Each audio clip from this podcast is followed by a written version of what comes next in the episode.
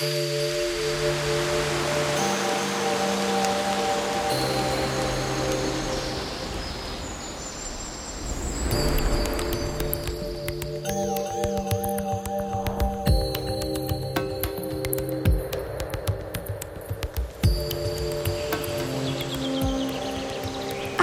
la montagne sur un pas de danse, c'est l'invitation que nous lance le 39e Festival international du film de montagne d'Autran, qui se tient chaque année la première semaine de décembre sur le plateau du Vercors.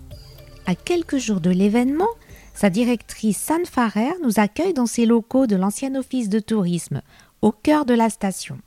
De Paris à Autran, après avoir travaillé aux côtés de réalisateurs prestigieux, cette passionnée de cinéma nous raconte son parcours et la façon dont elle a fait grandir ce festival unique, qui nous projette en 80 films documentaires, mais aussi d'animation et de fiction dans la vie montagnarde aux quatre coins du monde.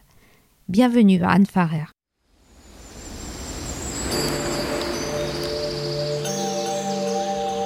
Vous écoutez Belvédère, le podcast du département de l'Isère.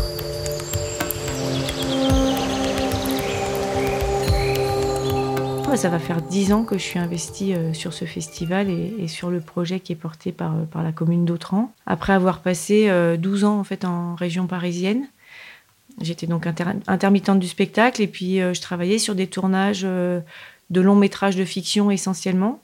Donc avec, j'ai pu effectivement croiser le parcours de réalisateurs très intéressant. Donc j'ai eu une période en fait de d'assistante caméra, donc vraiment dans la partie technique, et puis surtout euh, un peu d'assistante réalisation, et puis après vraiment euh, beaucoup de régie, donc euh, tout ce qui est la logistique en fait autour d'un film. Donc voilà, le régisseur, c'est vraiment celui qui prend le tournage dans sa globalité et qui va permettre à une équipe d'arriver dans un lieu qui a été choisi par le réalisateur et par l'équipe de repérage et faire en sorte que tout se passe vraiment au mieux dans le lieu qui est choisi. Donc ça va du logement au transport à l'alimentation électrique, à la sécurité des sites, aux relations avec les communes, avec les services euh, techniques, avec les décors, euh, voilà. Donc ça a été euh, des super années en fait parce que j'ai participé à des beaux projets. j'ai fait des films d'auteur avec Arnaud Desplechin, Ritipan, surtout qui est quelqu'un moi qui m'avait beaucoup marqué en fait dans, dans, le cinéma et dans surtout dans, avec ses films documentaires. Donc là j'ai pu faire un film au Cambodge avec lui qui était un barrage contre le Pacifique. Euh, Jacques Rivette aussi, hein, son dernier film. Donc c'est vrai que j'ai croisé comme ça des, personnages qui ont vraiment marqué euh, ma vie professionnelle et puis ma, perception du, cinéma. Euh, et puis un jour, j'ai eu envie de m'investir sur un projet à plus long terme. Parce que c'est vrai quand on travaille sur des tournages, chaque tournage est une nouvelle, une nouvelle histoire, une nouvelle aventure, des nouvelles personnes. Je voulais voir un projet évoluer sur du long terme et puis essayer de construire des choses euh, voilà, plus profondes euh, avec des gens. Et je suis revenue donc avec ma passion première, et c'est pour ça que je parlais de Ritipan, qui était vraiment le film documentaire. J'ai postulé sur différents festivals et voilà, je suis arrivée à Autran. Donc c'était un petit peu euh, un saut dans le vide parce que j'ai fait Paris-Autran. il y avait ce festival qui fêtait ses 30 ans à l'époque. Et puis voilà, il y avait encore plein de choses à écrire dans l'histoire de ce festival du film de montagne.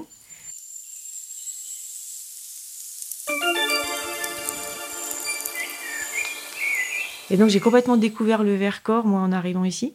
Euh, et voilà, une des premières questions dont je me souviens en entretien, c'était euh, est-ce que vous avez l'habitude de travailler avec des bénévoles? C'est une question qui m'avait surpris, mais qui a pris vraiment du sens après, parce que le festival d'Autran, c'est euh, vraiment un festival dans un territoire, et c'est un festival qui a qu'un seul salarié, donc c'est pas beaucoup par rapport à, à l'ampleur de l'événement et à la fréquentation qu'il y a.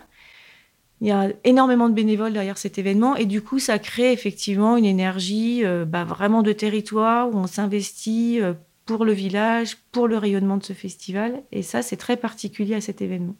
Donc voilà, moi, quand je suis arrivée, c'est un festival qui avait une image très euh, alpinisme, un peu élitiste sur certaines pratiques de l'escalade et qui, était, qui a vécu des très belles années autour de, de l'histoire des grandes expéditions, des grands grimpeurs, des grandes voilà, on a continué à, travailler ça, mais on a ouvert quand même le spectre de programmation du festival pour parler aussi beaucoup euh, de qui vit en montagne, de quels sont les peuples des montagnes, quelle est l'économie de ce territoire et comment nous, ce qui nous intéresse vraiment dans la ligne éditoriale qu'on travaille depuis maintenant dix ans, c'est comment ce paysage qui nous entoure, il façonne des personnalités. Et, en fait, plus on lit, plus on regarde des films, plus on, lit la presse, et plus on se rend compte que, bah, effectivement, quand on vit avec ces montagnes autour de nous, euh, qui peuvent être euh, douces, qui peuvent être dures, le climat il peut être euh, agréable, mais il peut être éprouvant.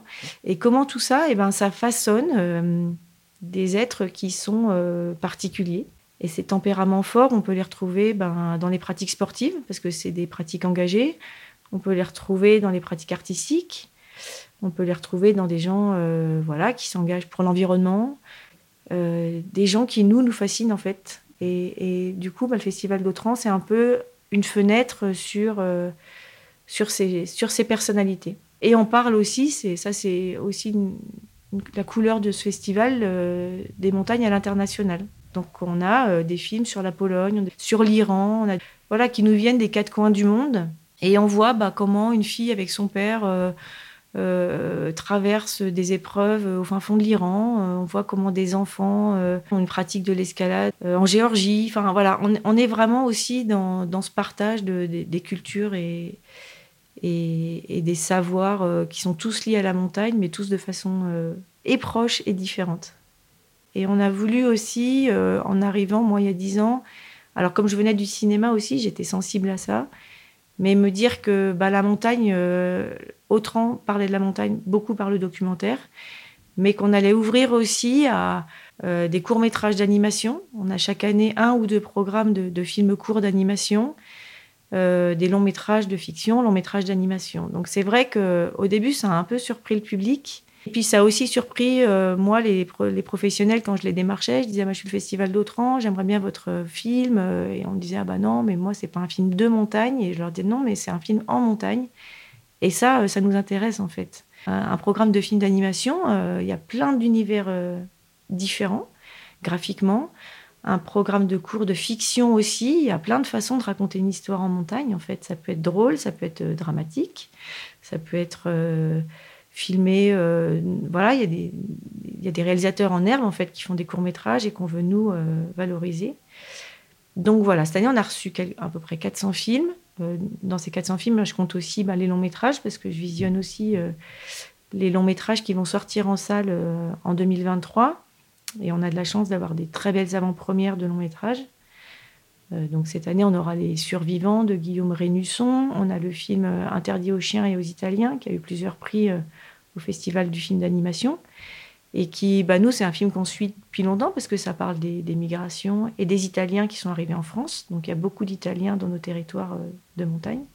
On sort euh, cette année 82 films de cette sélection qui vont être répartis soit dans des sections compétitives, soit dans des sections non compétitives. Et voilà, chacun a une place qui lui est propre euh, pour que les publics puissent un peu passer d'une séance à l'autre.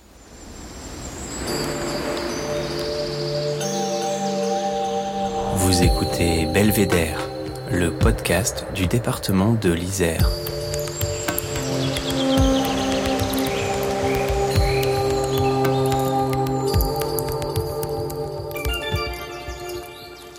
Euh, donc en 2019, on était à 14 000 spectateurs. C'est 14 000 entrées en salle, euh, ce qui est vraiment chouette pour ce village, hein, parce qu'on on est un petit village. On a cinq salles de cinéma qui tournent toute la semaine, en fait, euh, euh, et qui sont équipées spécialement pour le festival, hormis celle du Clos, qui est une salle de cinéma qui fonctionne toute l'année.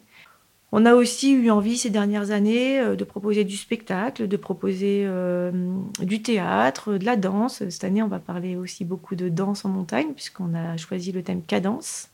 c'est un mot qui nous a plu, qui nous amuse aussi. Le rythme, l'accélération, le ralentissement. On vient de passer par des années de gros ralentissements mais en même temps, on passe par des pics d'accélération de certains développements, d'un développement économique. Euh. Donc euh, voilà, on va par l'intermédiaire de, débats et, de focus peut-être sur des films qui ne sont pas en compétition, euh, parler de la cadence de nos montagnes, en fait, hein, le rythme cardiaque aussi de, nos montagnes. Et, ça peut être scientifique, ça peut être économique, ça peut être politique, ça peut être...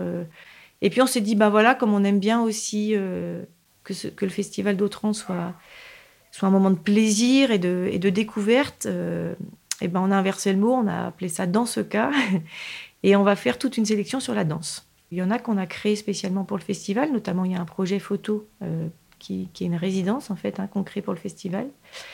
Et puis il va y avoir des, des interludes dansés pendant le festival. Il va y avoir un, programme de films de danse en montagne. Euh, il va y avoir une rando philo avec euh, un auteur qui s'appelle Simon Parco, qui vient d'écrire un livre qui marche très bien en ce moment, justement, euh, qui va emmener des gens voilà, sur un thème vert-corps. Alors là, lui aussi, il joue avec les mots, mais sur le corps et sur la danse, et puis sur, le paysage, parce que la, la spécificité du festival d'Autran, c'est qu'on a un festival de montagne en montagne, ce qui est quand même génial. Donc il y a beaucoup de choses qu'on propose aussi pendant le festival dans le paysage une rando philo, euh, un atelier euh, d'écriture dans le paysage, euh, du dry tooling pour ceux qui veulent la partie plus sportive. Il y a un trail aussi au festival, donc c'est vraiment un événement qui est, qui est voilà qui, qui, qui, habite son village et son paysage qui est le Vercors.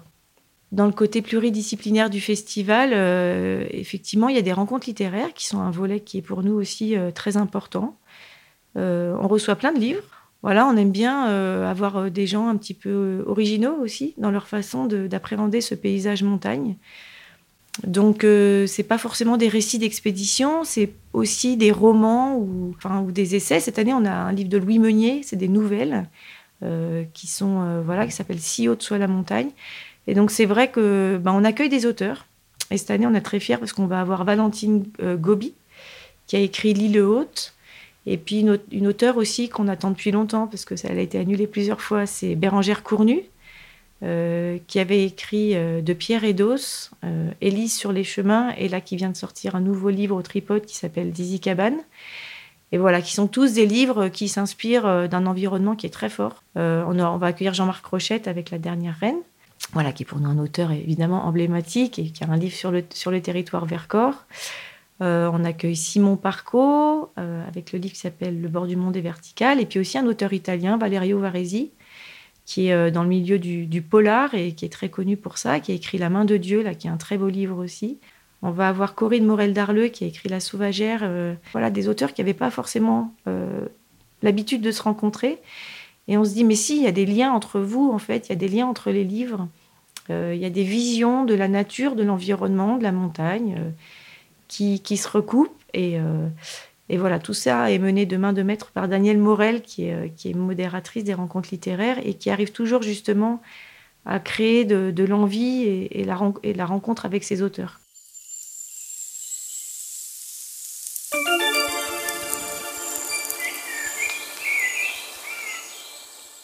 C'est un festival qui valorise beaucoup le territoire et, qui est très soutenu par le département. Et le département nous accompagne sur plusieurs projets, en fait. Hein. Projets qui ne sont pas forcément visibles du grand public, mais qui vont être les projets avec les scolaires, euh, avec la cité scolaire euh, Jean Prévost de Villard-de-Lans, par exemple, avec qui, euh, depuis des années, on choisit un livre jeune public, on le lit, enfin, ils le lisent, ils le travaillent avec leurs professeurs. Ensuite, il y a l'auteur qui vient et qui fait des interventions. C'est assez génial parce que souvent, ils préparent aussi des petites pièces, des petites interventions théâtrales. Enfin, voilà, il y a des vraies collaborations qui se font comme ça avec des scolaires ou avec des, ce qu'on appelle nous les séances hors les murs, qui vont être des séances avec des publics particuliers à droite à gauche. Et ça, c'est un travail qui se fait vraiment toute l'année. Euh, dans le réseau des médiathèques, par exemple, du département. On est fiers de cet accompagnement parce que c'est un accompagnement de qualité où on sent que voilà, on adhère à un même projet, voilà, qui n'est pas euh, que sur les cinq jours encore du festival, mais qui est vraiment un partenariat qui est tout au long de l'année sur différents projets.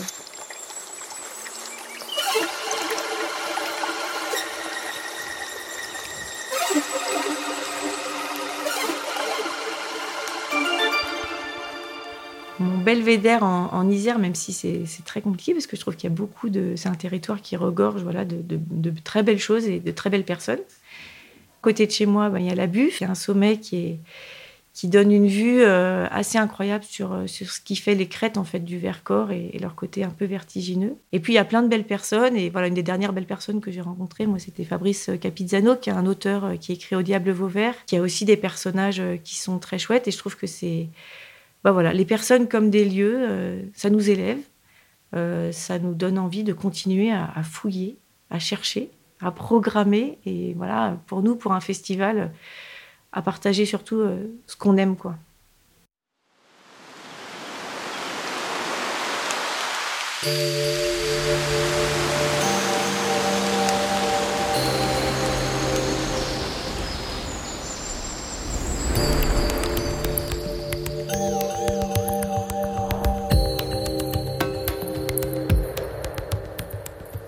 Merci beaucoup Anne Farrer. Belvédère, c'est fini pour aujourd'hui, mais de nouveaux épisodes vous attendent sur isère.fr, rubrique podcast Belvédère, et sur toutes les plateformes de podcast. Si vous avez aimé, n'oubliez pas de vous abonner, de partager. Cet épisode a été réalisé par Véronique Granger avec Annick Berlioz pour la prise de son, Émilie Vadel de Scadienco pour le mixage et la musique est signée Denis Morin de Vague Imaginaire. À bientôt!